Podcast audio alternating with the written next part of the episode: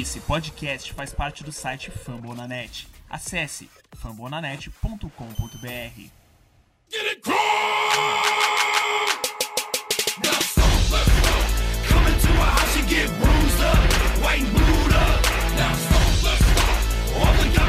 Get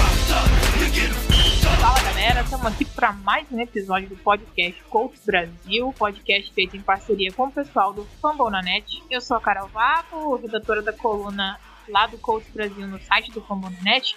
E para fazer esse episódio de pós-jogo e prévia do próximo jogo contra os Ravens, eu tô aqui com o Pedro Jorge, também redator lá da coluna do Fombo. Fala Pedro, tudo bom? Animado pro episódio? Fala Carol, fala Lucas. Sempre bom falar de uma vitória, então vamos aí para mais um. E é isso, e também para completar o nosso time aqui de hoje, estamos com o Lucas Martins lá do Hostel BR. Fala Lucas, tudo bom? Fala Carol, fala Pedro, tudo tranquilo? Sempre bom gravar um podcast depois de uma vitória, ainda mais na vitória dessa. Estamos aí para comentar um pouquinho sobre o que aconteceu É isso, o episódio de hoje vai ser basicamente pós-jogo desse confronto contra o Detroit Lions, uma vitória, e também depois do segundo bloco, uma prévia do jogo contra os Ravens.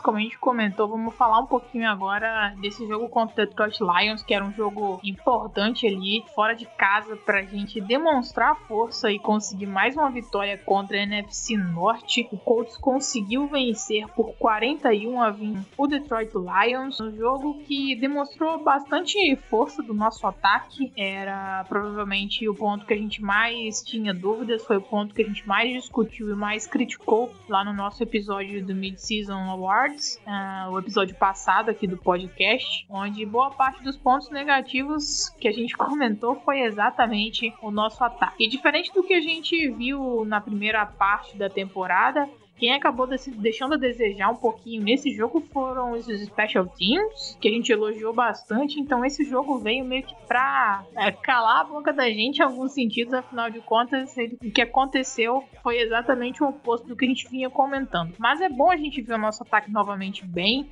Então, pra dar um susto aí na galera, pra gente depois falar e elogiar, falar das coisas boas, vamos começar primeiro é, com os destaques dos pontos negativos que vocês observaram nesse jogo. É, não vou dizer que é um destaque tão negativo assim, mas é uma coisa pra gente ficar de olho. Foi o desempenho do Jonathan Taylor, nosso running back calouro, titular, designado como running back 1 do time, após a lesão do Marlon Mack, logo na semana 1. Ele não fez uma boa partida, acabou sendo substituído pela boa partida do, do Jordan Wilkins. Depois o Reich deu uma entrevista no final do jogo dizendo que ele sofreu algum tipo de lesão, mas é coisa pequena. E deixou ele de fora da, de parte do jogo, mas também é, a boa performance do Jordan Williams acabou eclipsando a, a partida do, do, Taylor. Ele teve apenas 22 jardas terrestres em 11 carregadas, uma média de 2 jardas por, por tentativa, que é muito pouco quase irrelevante esse,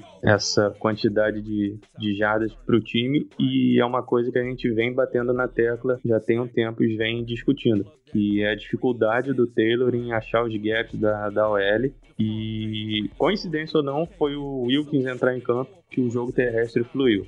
Então, será que o jogo terrestre estava tão ruim assim? Será que não era o Taylor que estava tomando as piores decisões para para aquele desenho de corrida, são coisas que a gente tem que ficar de olho para a próxima partida. Sempre manter o alerta, né? Que apesar de ser um calouro, ele tem que manter um bom nível de jogo para se manter no time, continuar recebendo snaps, porque ele é um running back muito físico, ele não é derrubado no primeiro contato quando quando alguém vem para tentar derrubar ele. Então eu acho que ele deveria fazer mais proveito disso e achar os melhores gaps nas corridas. Então, galera, é difícil achar, achar pontos negativos numa, numa vitória assim tão tão expressiva que a gente teve, mas uma coisa que eu falar é um ponto negativo, assim, para mim pessoalmente, que, que vem acontecendo a temporada inteira, que é a atuação do T.Y. É, novamente, ele não teve impacto algum na partida. Óbvio, que ele sempre tem um impacto fora da bola, vamos dizer assim, porque ele demanda atenção de, de jogadores sempre por causa da sua velocidade, é, por causa do seu status de um grande wide receiver que é, mas em, em termos de produção ele não tem tido a produção que a gente espera do T.Y., né? Porque o T.Y. sempre, sempre tem ótimos números, desde que ele entrou na liga, vem tendo ótimos números, e esse ano realmente ele tá deixando muito a desejar. Ele não, não tá sendo aquele cara vertical que a gente costuma, costuma ter no T.Y., aquela ameaça vertical, ele não vencendo. Ele teve uma jogada nessa temporada que ele teve chance de ter tido uma recepção longa e ele dropou a bola. É, nesse mesmo jogo ele dropou outro passe. Então, assim, quando ele tá tendo chance, ele tá dropando. Então, ele não tem sido tão confiável como era antigamente. Que a idade vai chegando, o T.Y. não é um cara é, que sempre foi tido como o, o adversário mais físico do mundo. Então, a idade vai chegando, a velocidade vai caindo, então os atributos físicos vão caindo e ele não tá conseguindo render o que, o que ele rendia antigamente. Até, não antigamente, até dois, três anos atrás. Então, então assim, esse, esse foi um ponto negativo na partida e na temporada no geral, que eu tenho ficado bem chateado, porque eu gosto bastante do T.Y., acredito que o Pedro também, Carol, todos os torcedores do Colts gostam bastante do T.Y. e ver, assim, a gente presenciar é, a queda dele, assim, de uma maneira tão expressiva como a gente vem presenciando nessa temporada tem sido uma coisa que tem me chateado bastante, tenho ficado bem triste com isso, mas acontece, a idade vai chegando, são coisas que a gente tem que lidar, mas um ponto negativo nessa partida, como não tem muitas coisas para falar, né, porque o time realmente voa, eu acho que, acho que fica por conta do, da atuação mais uma vez fraca e da produção mais uma vez baixa do.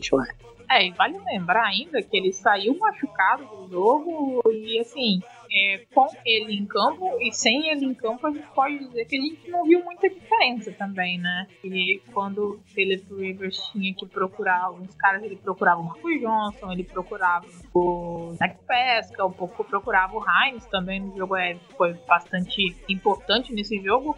E a gente imaginava que o Rivers fosse procurar mais o nessa temporada do que o sete procurava na temporada passada, até por conta do, do estilo do, do, Rivers e do que ele consegue fazer em campo, e a gente não tem visto isso. É, apesar de a gente saber que ele provavelmente se fiaria muito nos Tyrants e no Heinz, especificamente por ser um running back com uma ótima capacidade de receber passes, mas a gente imaginava que a capacidade do Rivers de, de botar a bola no fundo do campo também poderia ajudar o T.Y. a produzir mais. E como o Lucas citou bem, ele teve uma ótima oportunidade e dropou de uma forma bem ridícula a, a, aquela bola que seria para um touchdown, né? E aí, só para completar os pontos negativos, e uma coisa que a gente destacou de positivo no Mid-Season Awards foi, foram os Special Teams, e dessa vez a gente acho que a gente elogiou tanto que a gente acabou secando os Special Teams, porque a gente teve um punch bloqueado, o Rigoberto depois é, teve um punch que não foi bom também, e depois ele melhorou ele acertou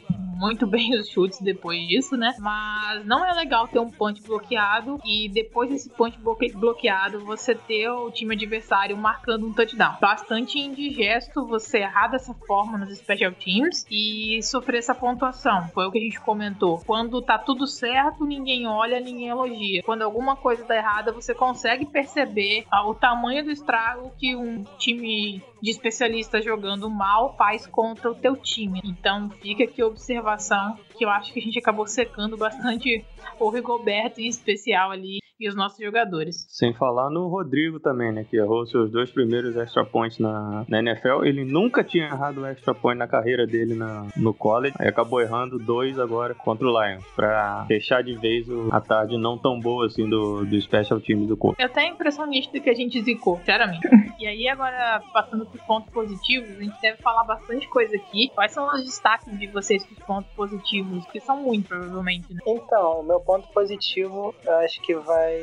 São tantos, como a Carol falou, que, que é difícil escolher. Mas eu acho que como tá mais fresco, assim, eu vou escolher esse. O meu ponto positivo é pra volta do Darius Leonard. Eu acho assim, tem sido fato que nessa temporada a nossa defesa realmente tem provado tudo que a gente fala na semana 1 é errado. A gente criticou muito a defesa na semana 1 depois do jogo contra o Jaguars, falou muito mal mesmo. E depois disso a defesa simplesmente mudou da água pro vinho. É, e realmente a temporada toda, a partir dali, tem jogado muito. Mas assim, nas últimas duas partidas, principalmente contra, contra Bengals e contra Brown, que o Darius Leonard ficou fora, se eu não me engano, é, a gente começou muito mal. É, saímos em uma desvantagem muito grande nas duas partidas. Contra o Bengals a gente conseguiu virar, mas contra o Browns não. É, então, assim, eu acho que a falta dele fez muita diferença nesses jogos e a gente pôde ver nessa partida agora contra o Lions. Na minha opinião, é, é um bom time, é, tem um bom ataque, é, tem o Stafford, que é um excelente quarterback, tem o Kenny Golladay, que é um bom receiver, tem o Daniel Shift, que é um calor bom também.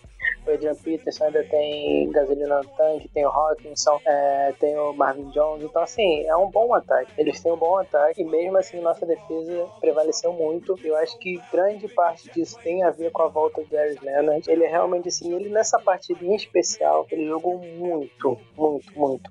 Ele teve falmo forçado, aquela jogada espetacular. Ele veio no blitz, teve o instante, né? E ele veio no blitz no instante e, e conseguiu forçar, conseguiu sec, né? Strip sec, forçar o fumble e o Justin Houston recuperou. É, tiveram várias outras jogadas também que ele foi muito bem. Ele na cobertura sempre é um excelente linebacker. A presença dele chamando jogadas é, defensivas, chamando formações defensivas. Ele é um líder pra gente. Além dele ser um jogador excelente, como ele é, de, fa de fazer muitas jogadas, ter muitas jogadas excessivas, como fumble, sacks, é, tecos jardas. Além disso, ainda é um líder excelente na defesa. Então, quando ele volta, as chamadas defensivas, as formações defensivas, é, as leituras dele é, fazem com que a defesa se torne muito mais instintiva e, e se torne muito mais concisa, né? Então, então o Darius Leonard, ele é inacreditável, não canso de falar bem desse jogador. E além de, além de tudo, além disso tudo que ele traz em campo, é, ele ainda é um excelente, uma excelente pessoa. Ele é um cara que teve uma história de superação inacreditável. Então, assim, o cara fez de escola pequena. Então, é um cara que merece tudo que tá tendo na NFL e ele entrega demais, entrega em todos os sentidos para a comunidade e em campo. Então, assim, não tenho, não tenho mais palavras para agradecer a presença desse jogador no nosso time, porque ele traz muito pra gente e, e mais uma vez trouxe muito nessa, nessa vitória contra o, ben, contra o Lions, que realmente o impacto dele foi inacreditável novamente. É, já que o time secou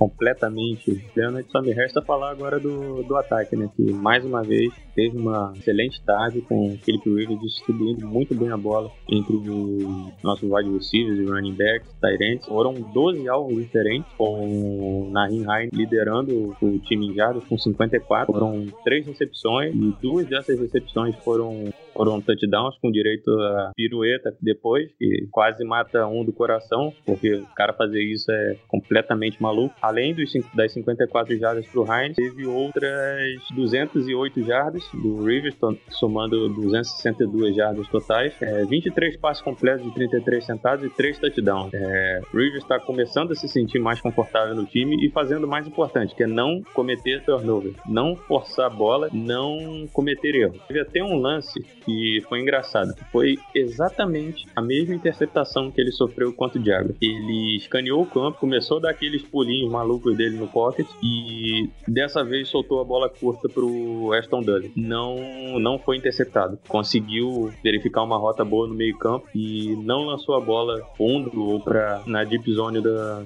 do line. Aí conseguiu manter a bola com o coach e conseguimos dar prosseguimento na, no, naquele drive. Voltando um pouquinho para a defesa, foi um jogo. Foi nossa melhor, uma das melhores performances defensivas na temporada, se não a melhor performance defensiva do time. Foram 10 tackles para perda de jardas, 7 QB hits, 5 segs, incluindo o strip sack do Leonard, 5 passes desviados, uma interceptação que foi a pick six do, do Kenny Moore e só 29 jardas terrestres cedidas. Isso é muito absurdo. O Colts destruiu o ataque do line. E mesmo cedendo 21 pontos, pode parecer que 21 pontos é muita coisa, só você ver como que foi o jogo. Teve os 7 pontos após o bloqueio do, do punch logo no começo do, do jogo, mas a única coisa importante que o Lions fez no jogo foi aquilo e deu um susto na gente, lógico, mas a gente conseguiu voltar é, mais forte ainda no lado defensivo e forçou os erros, forçou os turnovers que foram importantes na, nessa vitória. Um dado interessante que a gente só cedeu 29 jardas terrestres para o Lions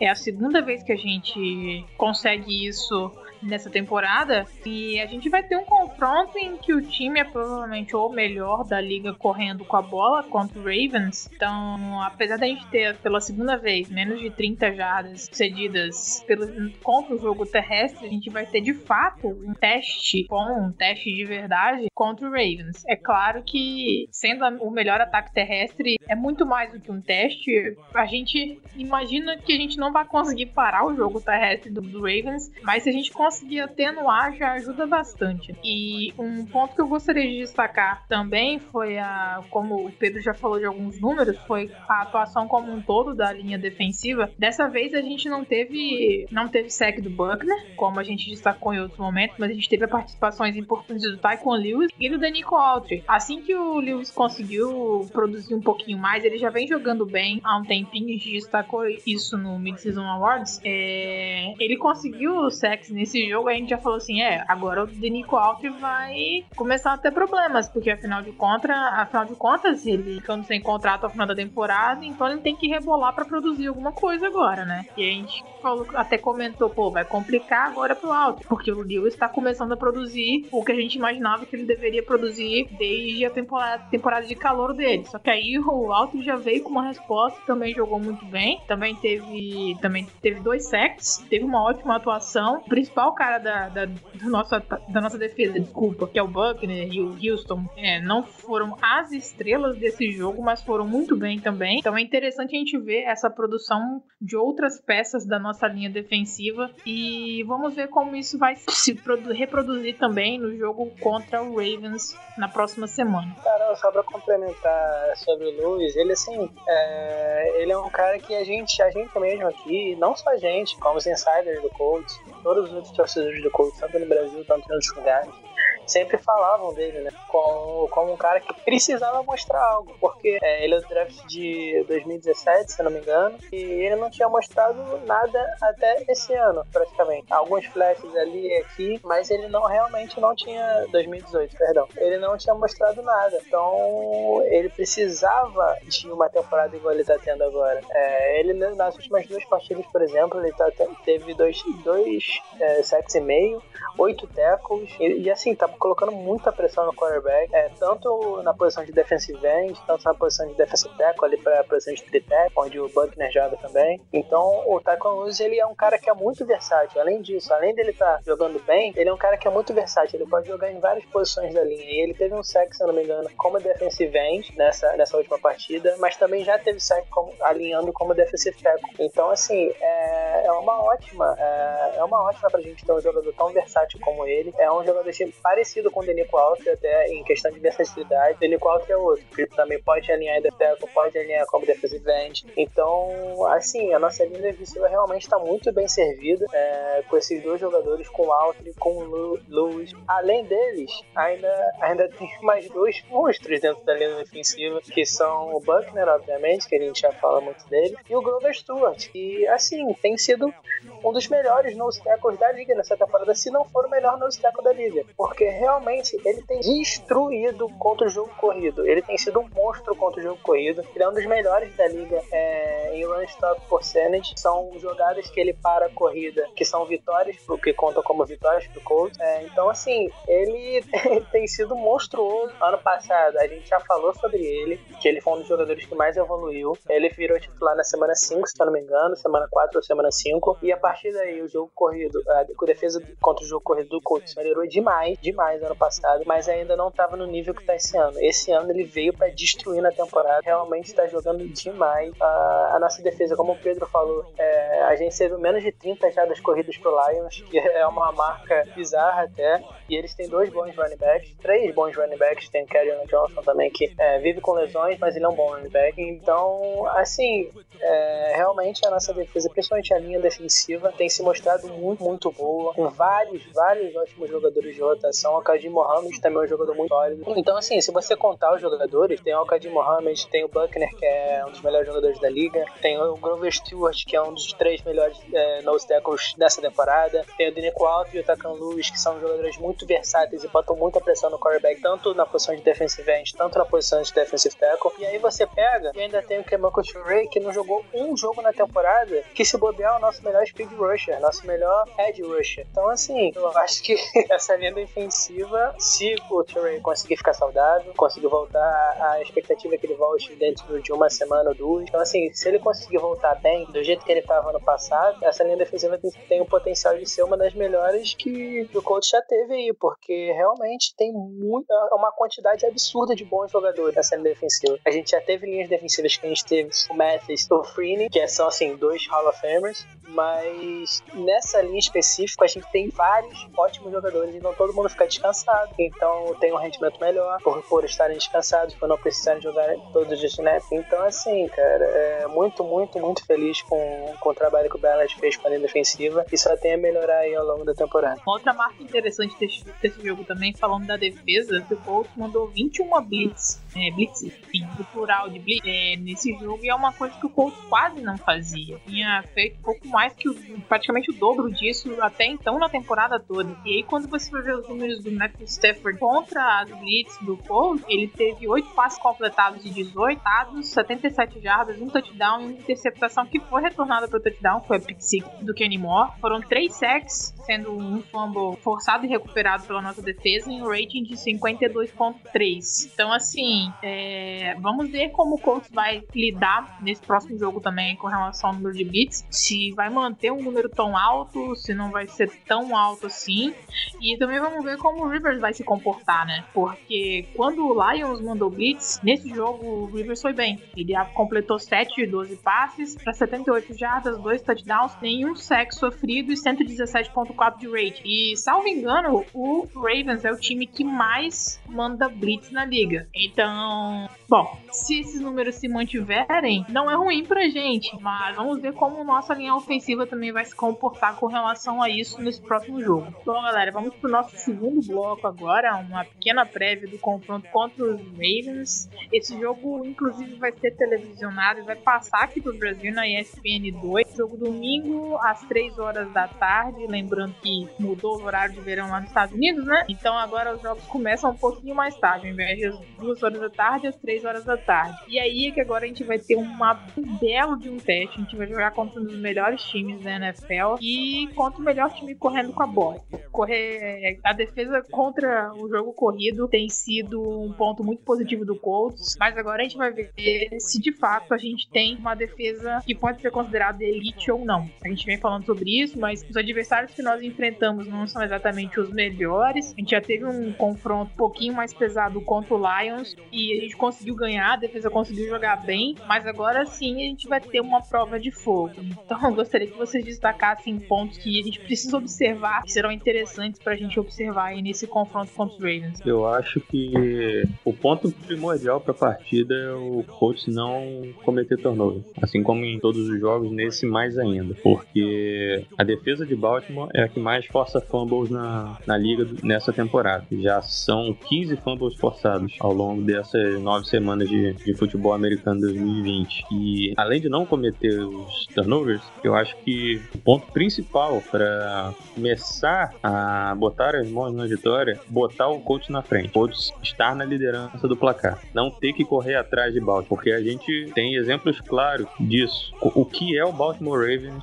jogando na frente o que é o Baltimore Ravens correndo atrás do, dos adversários. Já foi isso na última semana contra a Pitt, foi assim contra o Kansas City Chiefs nessa temporada e foi assim o jogo de destaque é que foi contra o Titans na, no divisional dos playoffs da temporada passada. O Titans abriu frente, Baltimore não conseguiu correr atrás e a gente viu o Lamar Jackson cometendo erros, é, se afobando no pocket, se desesperando, lançando interceptações, sendo impreciso e é isso que a gente gente vai ter que, que tirar dele nesse jogo. É forçar Lamar Jackson a cometer erro. Parar o jogo terrestre eu acho impossível. Eu acho que o coach não vai parar o jogo terrestre do, do Baltimore. O coach pode conter o ataque terrestre de Baltimore, pode limitar certas jardas. O Mark Ingram já não vai jogar. Então a gente ainda tem a ameaça do, do Lamar Jackson correndo com a bola. É isso, eu acho que o coach tem que abrir vantagem, tem que largar na frente e não cometer os erros. E chegar na red zone, assim como foi perfeito na red zone no jogo, no último jogo contra o Lions, o coach vai ter que ser mais perfeito ainda contra contra Baltimore. Aproveitar as chances, alisar os turnovers, se conseguir forçar o turnover e não dar chance. Baltimore é um time traiçoeiro, é um time muito perigoso, fortíssimo, é candidato a Super Bowl no começo da temporada e essas duas derrotas que eles estão já colocam eles em posição complicada na tabela, porque já são duas derrotas, o Steelers está invicto na, na temporada e provavelmente não deve perder muitos jogos e deve garantir a AFC Norte. Então, para Baltimore, perder no domingo pro Colts vai ser, vai ser um desastre. No começo da temporada, na nossa prévia de análise de tabela, eu coloquei o Colts perdendo esse jogo. Ainda acho difícil o Colts ganhar. O Colts vai ter que jogar muita bola para ganhar esse jogo. Mas se fizer tudo certinho, eu acredito que, que dá para dá para vencer. Vamos torcer, claro, e ver que a gente consegue nessa partida. É, o Pedro foi perfeito na análise. Eu acho que assim, o Ravens continua sendo um time elite, apesar de, de ter perdido dois jogos na temporada. É, eles continuam sendo um excelente time, um dos melhores da UFC. Se não for o melhor da é, isso aí ainda tá, ainda tá em júri. Tem muitos times ali que estão nivelados, né? O, o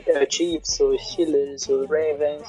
Então, assim, é, tem muitos times que estão competindo por isso. Eu acho que o Ravens ainda pode, pode sair da UFC como campeão. Mas, falando especificamente da saída, assim, eu acho que o Colts tem condições de ganhar o jogo. É o favorito? Não, não é o favorito. O Colts é um bom time, o Colts tem melhorado ao longo da temporada. Philip Rivers, principalmente, tem jogado muito, muito nas últimas duas semanas. Então, acho que uma coisa que Pedro falou vai ser essencial para a partida, que ele também está como essencial, vai ser não cometer turnovers. É, a gente sabe da história com o Philip Rivers, ele é um quarterback que arrisca mesmo, e eu gosto disso, eu gosto é, nisso dele. Ele arrisca mesmo, não quer saber, e muitas vezes, na maioria das vezes, dá certo. Mas tem vezes que dá errado, como aconteceu contra o, contra o Brown, se eu não me engano, que ele foi interceptado duas vezes, é, como aconteceu no começo da temporada, acho que foi contra o Jaguars. Então, então assim, ele tem esse risco, mas nas últimas duas partidas ele não, não tem como numbers e tá jogando muito bem. Então, eu acredito que se o Philip Rivers não cometer muitos turnovers que vão ser decisivos, por exemplo, aqueles turnovers que machucam, né? Turnovers na red zone, é,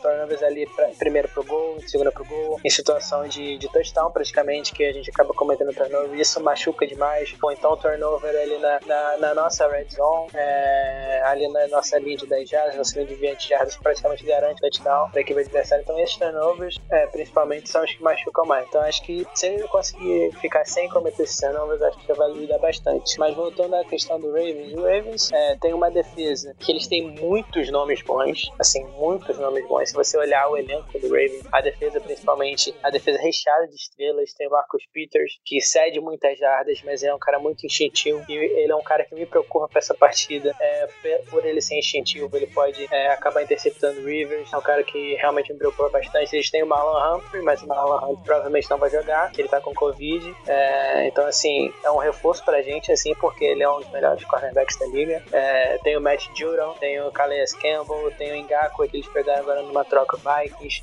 Então, assim, Patrick que tá jogando muito calor. Então, uma defesa recheada de jogadores bons. Mas eu acho que acho que dá pra gente explorar a nossa linha ofensiva. Tirando a questão de jogo corrido, em questão de proteção pro passe, tá mandando muito bem. Tá mantendo o nível do ano passado em questão de pass protection. Mas em questão de, questão de corrida, eu acho que vai ser fundamental pra gente. Questão de é, run block. Se, é, nesse jogo a gente vai ter a prova se o problema realmente era o volume de carregadas do Jonathan Taylor, que não tava produzindo muita coisa. É, porque eu acredito que nesse, nessa partida, principalmente, muito no Jordan Wilkins, que jogou muito na última partida, teve 20 carregadas, se não me engano, 20 a 18, é, pra, na 89 jardas. Então, assim, eu acho que o Colts vai investir muito nele, porque ele correu muito bem na semana passada. E vamos ver, vamos ver se o problema da corrida era realmente o Jonathan Taylor. Eu acredito que não, não era é, especificamente é, o problema todo da corrida, não era só o Taylor. Eu acredito nisso. Acho que pode ser que se prove nessa partida agora. Ele realmente não estava tendo muito espaço, apesar dele não, dele não quebrar tecos, isso é um problema gravíssimo no Jonathan Taylor, que ele não é um jogador que um running back que não quebra muitos tackles. Então, quando você é um running back que não quebra o tackle, principalmente ali no primeiro linebacker, você não cria jardas extras e aí fica muito difícil para você conseguir corridas de mais de 5 jardas. Então, o Jordan Williams fez muito disso né, na, nessa última partida. Por isso que ele conseguiu bem mais jardas do que o Jonathan Taylor e bem mais, se, se conseguiu ser bem mais produtivo. Eu acredito que não seja só um problema do Jonathan Taylor. Tomara que seja, porque aí bota o Jordan Williams e a gente, é, e a gente tá tranquilo. Já vamos ver. A gente vai, a gente vai ter essa prova de fogo agora. E se o jogo corrido funcionar, se o Philip Rivers não lançar, não lançar muitas interceptações que acaba prejudicando a equipe, eu acho que a gente tem condições de ir bem no ataque. Em relação à nossa defesa, eu tenho totais, é, totais convicções total confiança é, para fazer um bom jogo em Baltimore. A nossa defesa contra o jogo corrido está muito bem mesmo. Eu falei antes, eu falei antes do Grover Stewart, mas a defesa contra o jogo corrido no geral está voando, voando. É óbvio que, que que a corrida do Ravens é o cargo-chefe deles. É, tem o Lamar Jackson, obviamente, que é um quarterback do threat, que tem essas duas ameaças da corrida do passe. Tem ótimos running backs também, Gus Edwards, tem o Dobbins, que era de High State, é, que é muito bom também. Então, assim, eles têm ótimos jogadores para correr, mas eles têm ótimos jogadores para parar. Então, acho que é um bom matchup para nossa defesa, é, mas a gente tem que cuidar muito da questão de escapar do pote. A gente tem sofrido com quarterbacks que, que conseguem ser móveis. A nossa defesa não lida muito bem, porque a gente consegue pressionar o quarterback, mas muitas vezes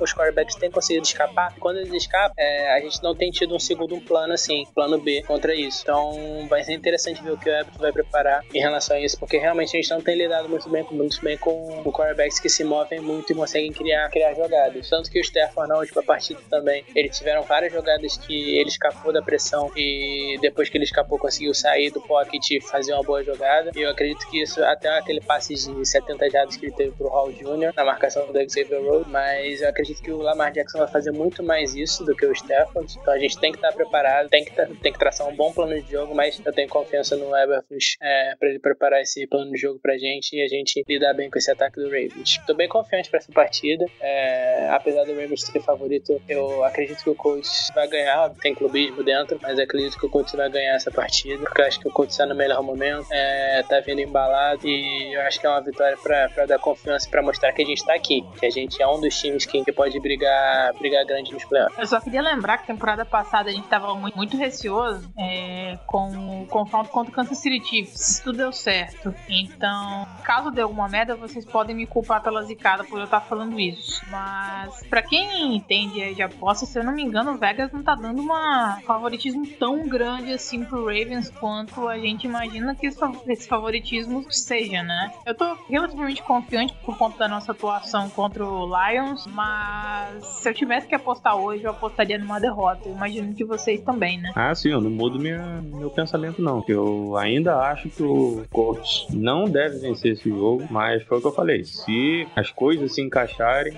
a gente pode vencer. Então, assim como a gente perdeu aquele jogo pro Lions, que não deveria ter perdido, a gente pode ganhar um jogo contra o Lions, não, perdão, contra o Jaguars, que não deveria ter perdido. A gente pode vencer Baltimore, mesmo sendo em casa, é um jogo extremamente difícil, que era difícil contar com uma, com uma vitória. Então, tudo pode acontecer. Bom, galera, nós vamos ficando por aqui, então. Nós agradecemos a todo mundo que ouviu os nossos episódios, ouviu o episódio de Season Awards, esse nosso episódio de agora. Agradecemos a todos que chegaram até o fim desse episódio. Gostaria também de agradecer a participação do Lucas e do Pedro. Muito bom estar aqui para mais uma semana falando do Colts para vocês. E apenas uma lembrança, leiam também os nossos textos de pós-jogo lá na coluna do Fumble na net. Eu vou ficando por aqui e até a próxima. É isso aí, valeu Carol, valeu Lucas. Estamos aí, vamos torcer por, por mais uma vitória, porque um 6-2 deixa a gente bem, bem confiante pro, pro resto da temporada. Então, domingo, 3 horas, Indianapolis Colts e Baltimore Ravens. Vamos lá que parada é dura, mas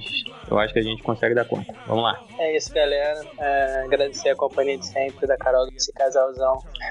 é, e também falar, dar um salve aqui pro Borel, pro Davi, que estão sempre com a gente, gravando também, pro pessoal do Twitter, as contas do coach, que tem várias contas é, que passam conteúdo maneiro do Colts, Colts Brasil com Z, Colts Brasil com S, é, várias, várias contas do Colts que Colts News, são várias contas do Colts que passam conteúdo para vocês todo domingo, principalmente, que são os horários do jogo, mas durante a semana também. Então sigam todo mundo lá, deem moral pra todo mundo, que o pessoal se dedica bastante pra vocês. É, e leiam os textos da Carol e do Pedro também, que eles fazem sempre textos semanais, é, falando dos jogos, é, comentando outras coisas também. Então, assim, leiam porque eles se dedicam muito pra isso e eles gastam o tempo deles. E, e é um conteúdo ótimo, que eles são excelentes escritores. É, leiam os outros textos antigos deles também, que, que eles fizeram na, na, na off-season. São ótimos textos também. E é isso, falei bastante já. É, obrigadão, galera. Mais uma vez agradecer a companhia de vocês. É isso. Até a próxima. Tchau.